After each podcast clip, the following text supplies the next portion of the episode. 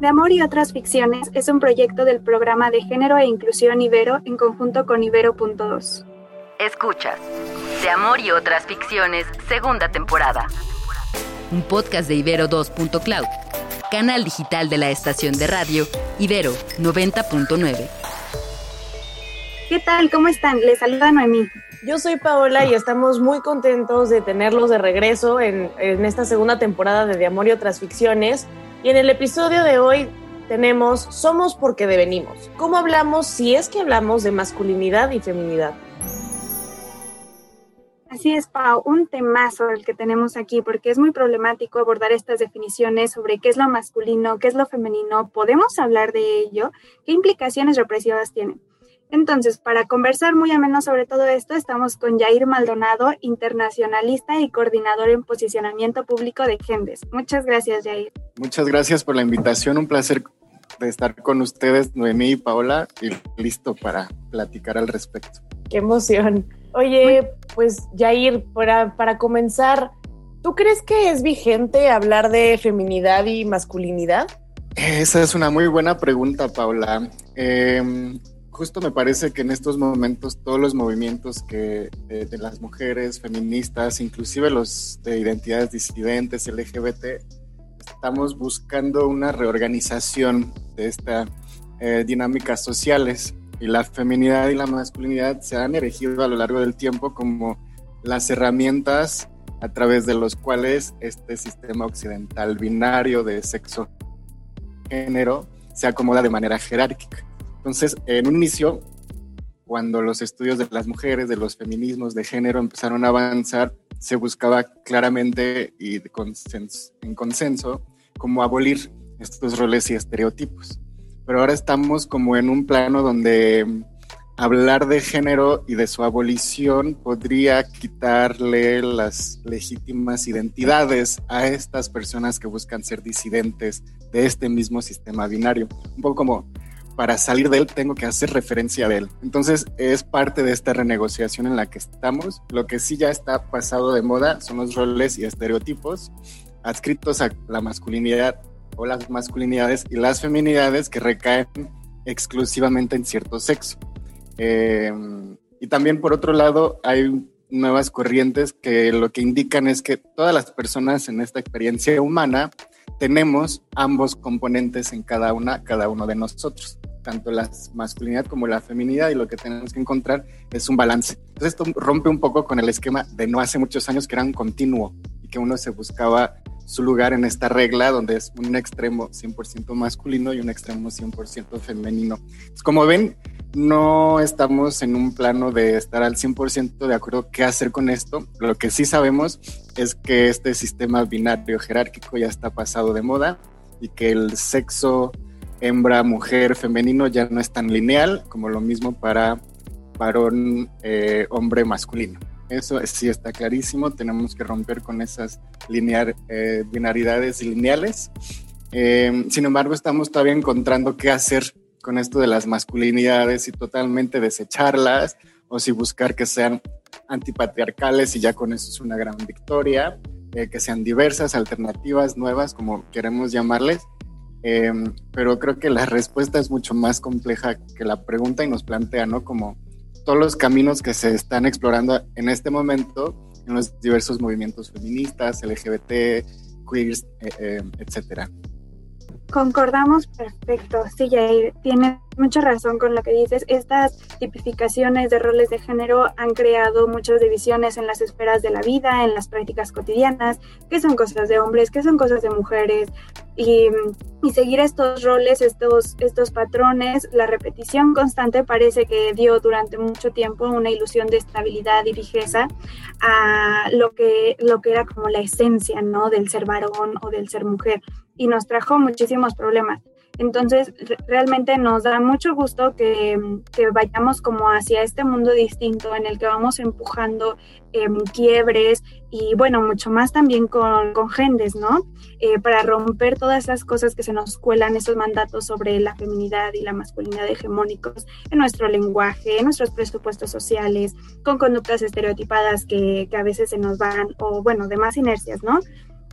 Entonces, eh, contemplando esto, lo que menciona sobre identitarismos riesgosos que podríamos tener y, esta contracultura de aspirar a no ser dominadas por, por las normas, Em, y que esto no implique una invisibilización de la diferencia, como lo mencionas, ¿no? sino que se ponga en primer plano esa diferencia y se apueste por una política u otra. ¿Tú cuáles crees que son las implicaciones que tienen los términos de feminidad y masculinidad para construirnos como identidades ahora? Esta pregunta lo que me gusta es que explora mucho el momento histórico, pero también el momento actual. Entonces, eh, ¿Qué es lo que implica seguir referenciando estos modelos ah, antiquísimos? Lo que plantean son justamente cuestionarlos, ¿no? Estamos, lo que sí tenemos un consenso completo en todos los movimientos es que esta concepción del género performanceado a través de las masculinidades o la feminidad ya está fuera de lugar, porque como decías tú, Noemi, nos constriñe.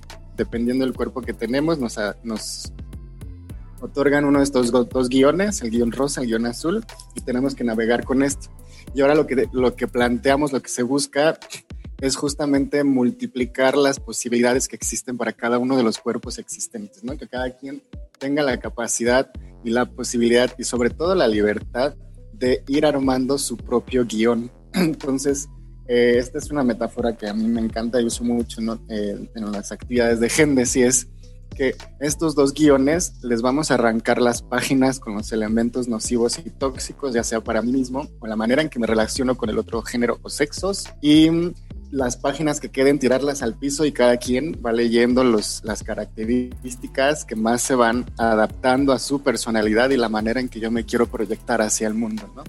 Y una vez que estas páginas están en el piso, pierden su tonalidad rosa o azul y son, se convierten de múltiples colores, ¿no? Entonces cada uno va adaptándose conforme va navegando en la vida a partir de la otra edad, de la socialización, de los espacios que vamos ocupando, vamos armando nuestra propia personalidad. Entonces estos binarios para lo que nos sirven es para olvidarlos, para irlos cuestionando y para irlos sobrepasando, trascendiéndolos. Claramente, eh, todas las personas, como te decía, tenemos estas características tanto de la masculinidad como de la feminidad. Entonces un poco es reconectar con esa esencia humana. Porque como bien decías, Noemí, es muy peligroso esencializar un cuerpo, sexo a un género. Lo que tenemos que esencializar es que todas las personas somos seres humanos. Entonces, a partir de ahí, reconstruir mi propia identidad con estas dos características, pero también con muchas más, ¿no? Que tienen que ver con la etnia, la clase, la raza, etcétera. Qué fuerte, Jair, porque además em, algo que, creo que se habla mucho es como justo este tema de que pues las etiquetas, no, como mismo son herramientas, tampoco es una regla el tener que definir constantemente, ¿no? Y el tener que involucrarte con solamente una etiqueta. Entonces, justo por esta misma línea, ¿qué formas estamos encontrando para hacer de otra manera, ¿no? Chance una manera más libre. Sí, Creo que esta pregunta toca un elemento vital que estamos viviendo ahora y que tiene un gran componente generacional, ¿no? Como eh, cuando vamos a dar estos talleres desde Gendes, las generaciones de arriba de nosotras y nosotros, digamos, como que empiezan a identificarse en estos roles y estereotipos y entonces los empiezan a cuestionar y empiezan a liberarse de estos mandatos. Pero las nuevas generaciones buscan totalmente trascender todo tipo de etiqueta y vivir esta experiencia como ser humano o ser humana. Entonces, eh, a lo que nos ayudan por lo pronto estas etiquetas es a seguir identificando y visibilizando las obstaculizaciones muy particulares que existen para cada modo de vida que es de cierta forma disidente. Pero justamente la utopía es que podamos trascender la necesidad de tener que etiquetarnos o tener que encajonarnos, ¿no? Para poder em, ser más, mm, mejor leídos por las personas con las que convivimos. Entonces, la, la forma en la que como sociedad podamos trascender la necesidad de leer a las otras personas a partir de esas etiquetas es como todas las personas vamos a poder erigirnos socialmente de una forma mucho más libre. Entonces, em, pues sí, Sí, por lo pronto estas etiquetas nos ayudan para visibilizar no solamente los contextos de discriminación o marginación, sino también la necesidad de generar tanto política pública como cambios socioculturales. y con el fin y el objetivo de que eventualmente ya no tengamos que hablar de esto. Como seguramente han escuchado, ¿no? Alguien decir, me gustaría que el Día de la Mujer ya no fuera necesario. Pues totalmente, ¿no? Pero para eso existe, para que algún día deje de ser necesario. Por lo pronto tenemos que nombrarlo. Em, y estas etiquetas a eso nos ayudan por el momento, pero estamos viendo, ¿no? Convivir gente que todavía ni sabe que sigue existiendo bajo estos mandatos con nuevas generaciones que ya buscan trascender estas etiquetas. Entonces, en esta renegociación social, algunas personas tienen que dar unos pasos atrás y otras nos tienen que aguantar tantito. Es increíble lo, lo que menciona Jair, me parece muy potente el, para nuestras generaciones, ¿no? como dices, las más jóvenes, ahí sí, ya me sentí muy grande, pero bueno, yo lo veo, por ejemplo, con mis sobrinas, con mis sobrinos, ¿no? Ya estos, estos mandatos que, por ejemplo, para mi niñez ya aplicaron, para ellas y ellos ya no. Entonces a mí me, me alegra, me da mucho gusto y cuando yo me doy cuenta que sigo pensando en esos binarios, pues me, me da mucha esperanza el ubicarlos de la manera que tú propones, ¿no? Ver estos como como advertencias de manera muy autocrítica y, pensarnos desde ahí, desde la no limitación del ser. Me parece muy potente. Em, también esto eh, esta importancia de los grupos de autoconciencia, de los exámenes, de la subjetividad y la colectivización de los malestares, porque los estereotipos de género y, y estos Em, arquetipos tan rígidos lo que han traído pues es una sociedad muy frustrada y ante todo eso el análisis de los deseos, la autoexploración pues nos lleva a la libertad de los otros, ¿no? De un común que sea más amplio, de pensarnos ya no como identidades, sino desde nuestras afinidades políticas, de las diferencias potentes, me parece muy, muy importante para que ese ser no quede fijo, sino que le demos un poco de rienda suelta a la libertad. Pues sí, justo para terminar de, Ay, perdón, voy a repetir eso. pues para cerrar un poco lo, que estamos diciendo todos, creo que, pues nada, retomar un poco también este tema de, las etiquetas y que por suerte todos estos mandatos, como menciona Noemí, que tal vez aplicaron para nosotras y, y para el resto de la gente, pues ya no son tan, tan viables y ya no son tanta la, la, opción para, para, poder crecer y para poder desarrollarse. Y creo que también da un poco de esperanza de que si en este momento esto es lo que se, se, ha estado desarrollando y estos son los avances que hemos tenido, pues ¿qué nos espera entonces en, no sé, cinco años, diez años? Y yo solo quiero pensar que estamos caminando hacia adelante y que pues definitivamente ya no, ya no estamos tan dispuestos a tomar pasos hacia atrás o pasos que sacrifiquen todo este progreso que hemos logrado hasta este momento. Así es, Pau. Bueno, en verdad muchas gracias, ya hemos disfrutado mucho poder platicar contigo, escucharte eh, y todas estas claves tan importantes que nos has dado para poder ubicar en un mejor panorama, hacer una cartografía de cómo están funcionando las definiciones de lo femenino y de lo masculino en nuestra sociedad actual. Muchísimas gracias por tu participación, Jair. No, muchas gracias a ustedes por la invitación y para finalizar, para las personas que nos escuchan, sobre todo los varones, ¿no? Que sienten que no quieren comprometerse con estos procesos sociales. Eh, la invitación nunca ha sido que nos feminicemos todos los varones o que tengamos que salir de un closet en el que no estamos. Si la persona que nos escucha está cómoda con su identidad, adelante, ¿no? Lo único que invitamos desde Gendesa es a desapatriarcalizar esa identidad, ¿no? Entonces, seguir revisándonos en lo personal, como decías, Noemí, estas actitudes que siguen nutriendo o contribuyendo a sostener este status quo que es dañino para todas las personas en diferentes proporciones. Eh, y también sumar que el cambio individual, este cuestionamiento personal es totalmente válido, legítimo y 100% necesario, solamente que no es suficiente ¿no? para desmontar este sistema en el que estamos todas las personas. Pues también invitar a, evangelizar a las personas de nuestro alrededor, a reconocer cómo vivimos en este sistema, cómo nos afecta y cómo podemos contribuir, porque algo que no tenemos son estas instrucciones de ya sé que tengo que dejar de ser, pero no sé cómo puedo empezar a identificarme o construir mi personalidad a partir de ahora. Entonces, el trabajo colectivo está ahí, sublimar estas personas que están trascendiendo, que están avanzando, como dice Paula, hacia adelante, seguimos progresando como sociedad y por eso la visibilidad de estas eh, personalidades o identidades disidentes o diferentes es crucial para tener un norte hacia dónde queremos navegar como sociedad.